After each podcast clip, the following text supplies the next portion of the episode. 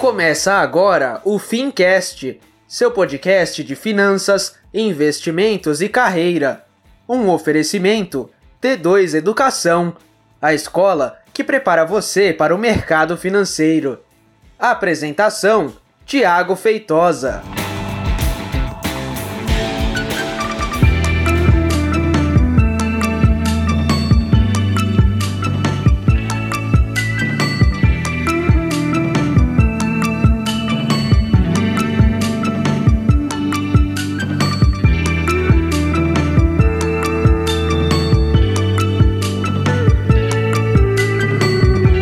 Bem, seja então muito bem-vindo e seja você também muito bem-vinda a mais um episódio do Fincast. Eu Sou o Thiago Feitosa e nesse episódio eu vou bater um papo com você sobre o futuro da profissão do agente autônomo de investimentos, beleza? E não é um futuro de, olha, será que tem futuro essa profissão? Não. Quero falar com você sobre regulação, como a CVM está olhando para a nossa profissão, como que a, a CVM está olhando para o mercado, mudanças eventuais que estão sendo discutidas junto à CVM, beleza? É sobre isso que a gente vai falar, tá bom? Olha só, se você está me ouvindo aí no Spotify, no SoundCloud, no seu agregador de podcast ou no Deezer, deixa eu falar uma coisa importante para você. É, esse episódio ele está sendo filmado e também é postado no nosso canal do YouTube. Portanto, se você não segue a T2 lá no nosso canal do YouTube, vai lá, digita T2 Educação, segue a gente para você assistir a gravação desse episódio e ver tantos outros vídeos que a gente posta lá com frequência, tá bom? E para você que está assistindo a gente aqui no YouTube, quero lembrar que você está assistindo a gravação do Fincast, que é o nosso podcast, que já está na sua segunda temporada e está disponível em todas as plataformas de áudio também. Fechado? Não! Então vamos lá, nesse episódio a gente vai falar sobre a instrução CVM 497. Eu quero contextualizar você de uma coisa, que é as mudanças eventuais que podem acontecer aí é, na profissão de agente autônomo de investimento. Para a gente falar sobre isso, é, na última sexta-feira, no dia 23 de agosto, é, eu participei de um evento que foi promovido pela ABAI. A ABAI é a Associação Brasileira dos Agentes Autônomos de Investimentos, que vem fazendo um trabalho bem relevante para ajudar a representatividade dos agentes autônomos de investimentos junto aos órgãos reguladores, tá?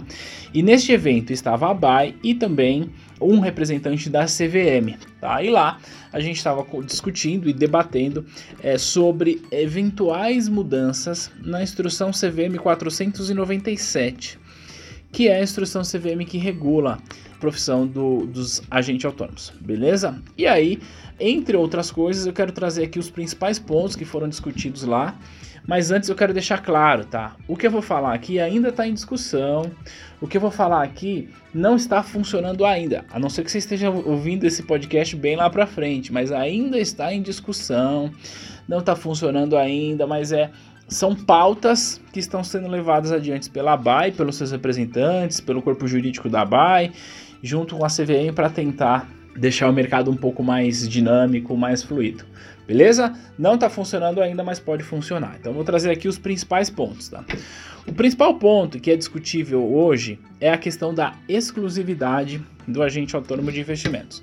Por quê? Segundo a instrução CVM 497, o agente autônomo de investimentos hoje ele precisa ser preposto exclusivo de uma única instituição quando se tratar de ativos que são negociados em bolsa. Então, quando você é cliente de uma instituição, de uma corretora, e tem um agente autônomo de investimento que te atende, que tem um assessor que te atende, esse assessor te atende naquela corretora, exclusivamente naquela corretora quando se tratar de assunto de bolsas. O assessor, o agente autônomo, hoje, ele é livre para ser exclusivo para produtos de bolsa em uma única instituição, mas para distribuir fundos, para distribuir renda fixa, para distribuir outros ativos, ele não precisa ser exclusivo de uma única instituição, ele pode representar mais do que uma.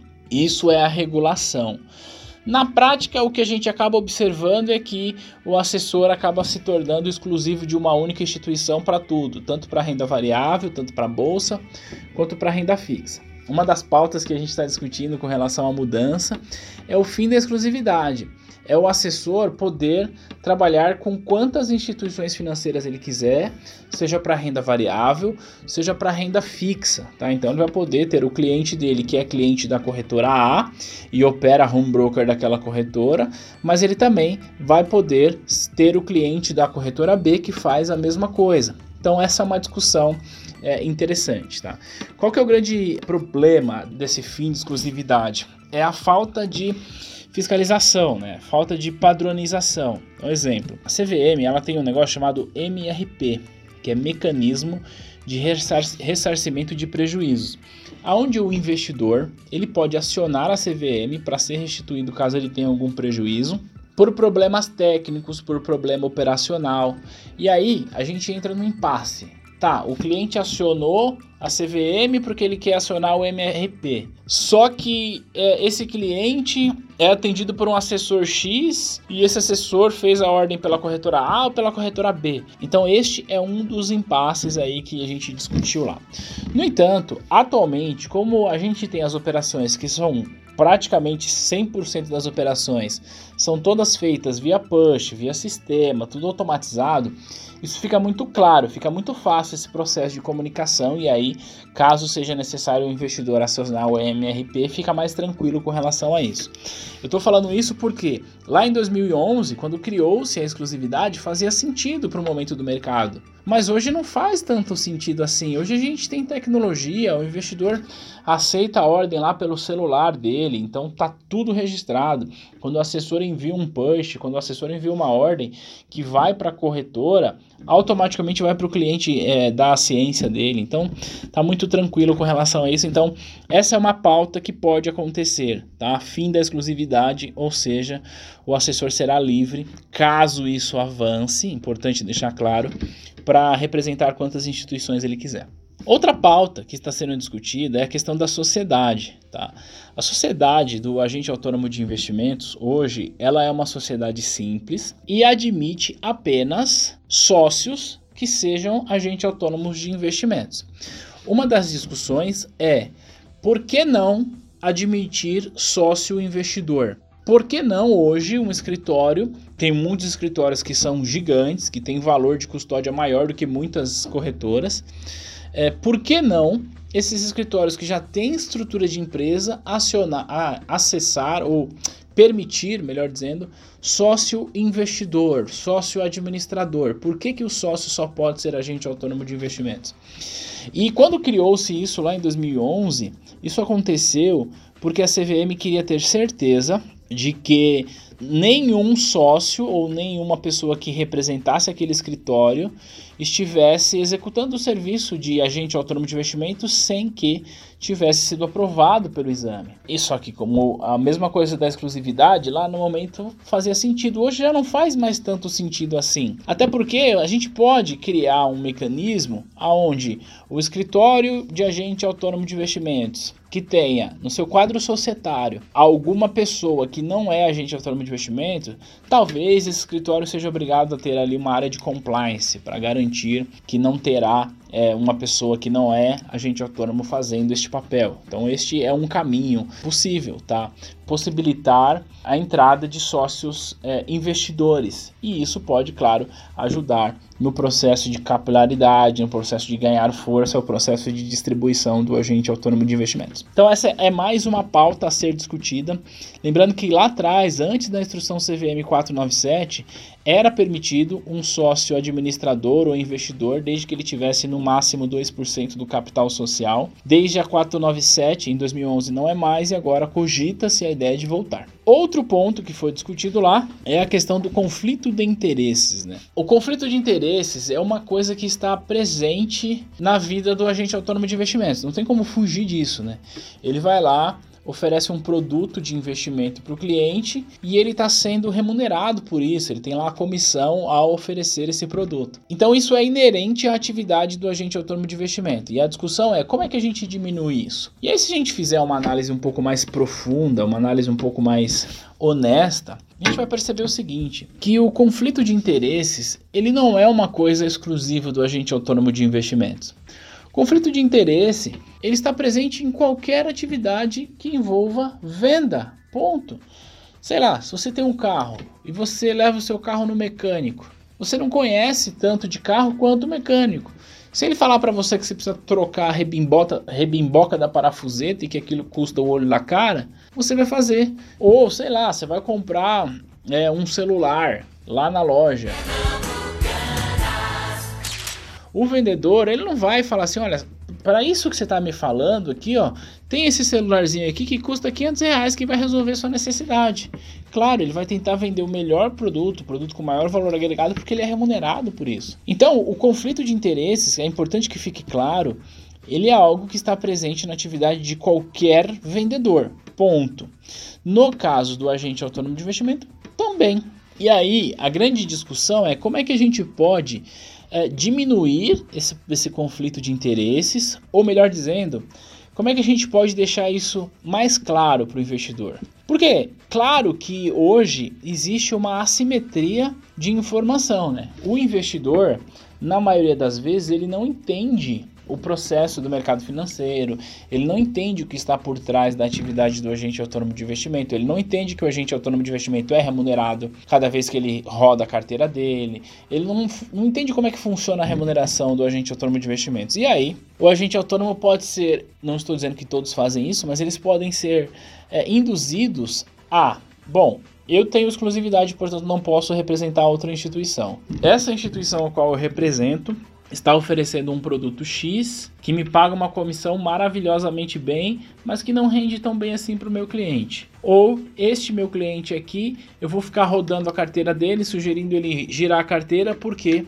eu vou receber comissão, é, rebate de, de corretagem e etc. Então, o agente autônomo de investimento acaba sendo é, não induzido, mas como a gente tem esse conflito de interesse, uma relação não muito transparente com relação a isso e essa exclusividade não é que o agente autônomo de investimento é, é induzido a fazer isso. O que eu quero dizer é que a gente abre espaço para que ele faça isso. E aí entra numa discussão bastante profunda. Será que vale a gente abrir para o mercado ou abrir para o nosso cliente, para o nosso investidor, é, o quanto que a gente recebe? Será que isso faz sentido? O quanto a gente recebe de comissão? Será que isso faz sentido? Agora, se for para abrir isso, por que, que a gente vai abrir apenas e tão somente a remuneração do agente autônomo de investimentos? Porque é, quando eu falo que um agente autônomo de investimento está recebendo uma comissão, ele não está recebendo isso sozinho. Tem a instituição participante, a instituição a qual ele é afiliado. Então, pegando aqui um exemplo, tá? Imagina o seguinte: é, existe um fundo X e este fundo cobra do investidor 2% ao ano de taxa de administração. Destes 2% ao ano, o fundo pode falar assim para a instituição que está distribuindo: Olha, instituição, eu, fundo, te pago 50% de rebate. O que significa? Significa que desses 2%, 50% deste valor, no caso 1%, é pago para a instituição financeira, que faz a distribuição. Aí, a instituição financeira pode pegar este valor que ela recebe e falar para o agente autônomo: olha, agente autônomo, 50% deste valor eu te pago de comissão se você distribuir este fundo. É, ele vai receber aí, sei lá, aproximadamente meio por cento, né? E aí é o seguinte: quem que está ganhando isso? A instituição distribuidora está ganhando e o agente autônomo de investimentos. Por que, que a gente abriria isso falando só do agente autônomo de investimentos e não de toda a cadeia de distribuição para que isso seja mais claro para o investidor. Por que, que a gente não abre, então, o quanto que uma instituição recebe nesse processo? Porque se a gente só fala, ah, o agente autônomo de investimento ele está indicando COI, exemplo, porque ele ganha uma comissão muito grande. Ah, esse COI aí, tem bastante gente falando sobre COI ultimamente na internet. Ah, o agente autônomo só faz isso porque ele tem uma comissão grande. Tá, mas e a instituição que está por trás disso, que está oferecendo? Quanto ela ganha? Porque se a gente ficar falando do agente autônomo, a gente coloca a impressão de que o grande malvadão da história é o agente autônomo de investimentos. E não, o cara tá lá fazendo o trabalho dele. O cara tá lá defendendo o pão dele.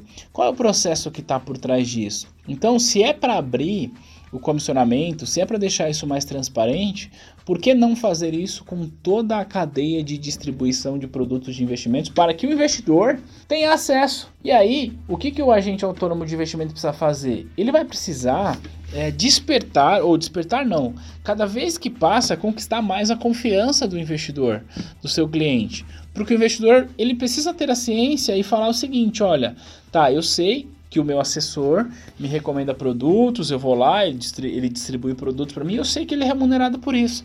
Mas eu sei que isso também é bom para a minha carteira, é bom para os meus investimentos. E eu sei que ele não está me recomendando só porque ele está ganhando comissão. Percebe que tem uma diferença no processo de você conquistar o cliente? Então, este que é o ponto, esses são os três pontos interessantes que a CVM vem discutindo, claro, entre outras coisas, tá? Tem a questão de separar e deixar bem claro o processo de o que é o consultor de investimento, o que é o agente autônomo de investimentos. Porque quando a gente está estudando para prova, por exemplo, a gente fala assim: ah, o agente autônomo de investimento ele não, não dá consultoria. O papel dele é distribuir os produtos de investimentos. Ele não pode recomendar, é o que a gente fala, certo? Só que na prática a gente sabe que não é bem assim que a coisa funciona. O agente autônomo de investimento, o assessor, ele aponta que está conectada com o investidor. Então ele fala para o investidor: olha, tem esse produto aqui, tem aquele produto ali, e faz a recomendação. E como que a gente separa esses papéis? Como que isso fica claro para o investidor? Qual que é a linha que separa o consultor de valores mobiliários credenciado da CVM, o consultor independente, do agente autônomo de investimento? Existe uma linha que separa esses dois caras. Então a CVM está querendo trazer isso de uma maneira mais clara, mais objetiva, para que é, o mercado também entenda melhor o papel desses dois profissionais. O que a gente precisa ter em mente é: um agente autônomo de investimento, por mais que ele pegue a prateleira de produtos lá da instituição que ele é preposto, que ele representa e ofereça isso para o cliente dele, ele não está fazendo uma consultoria independente, porque ele não é remunerado para ser consultor do cliente ele é remunerado no processo de distribuição. Então é importante deixar isso bastante claro para o cliente, para o mercado, para que o mercado consiga entender o papel de cada um. Tá? Então eu trouxe aqui é, pontos importantes sobre o que, tá, que, está sendo discutido nesse momento a respeito da, do futuro da profissão do agente autônomo de investimentos. Acredito que são mudanças é, bastante interessantes para o nosso mercado. É um mercado que não para de crescer e a CVM, enquanto órgão regulador, claro, precisa se adequar, precisa se adaptar, precisa criar regulação que faça com que o mercado cresça com um pouco mais de capilaridade e elevando esse serviço que é tão essencial para o desenvolvimento do mercado de capitais para mais pessoas. Então, é uma discussão bastante ampla. Reforço, nada do que eu disse aqui está valendo ainda. Tudo isso ainda está em discussão. Pode ser que tudo que eu falei aqui passe a funcionar, ou pode ser que nada do que eu falei seja aprovado pela CVM, mas o ponto é, se você segue aqui o Fincast, se você ouve os nossos episódios, se você acompanha os nossos conteúdos, eu faço questão que você esteja sempre o mais atualizado possível a respeito do nosso mercado. Beleza? Se você gostou desse episódio, se você tem alguma ideia, se você tem alguma sugestão, como que você acha que deveria ser a profissão do agente autônomo de investimentos, vamos discutir, vamos conversar sobre isso. Deixa aqui nos comentários, se você está vendo o vídeo, deixa no comentário aqui do YouTube. Se você está ouvindo, você pode chamar a gente no direct lá do nosso Instagram, é T2Educação. Vamos conversar sobre isso. Eu também faço parte da ABAI, embora não com uma presença ativa, né? Eu sou associado à ABAI, mas eu não tenho uma função ativa lá dentro, embora conheça algumas pessoas que transitam muito bem lá dentro e a gente pode, claro, levar essa conversa mais adiante. Beleza? Se você gostou, deixa aquele comentário, vai lá no direct do Instagram, vamos conversar sobre isso e a gente se fala no próximo episódio. Um grande abraço. Tchau, tchau.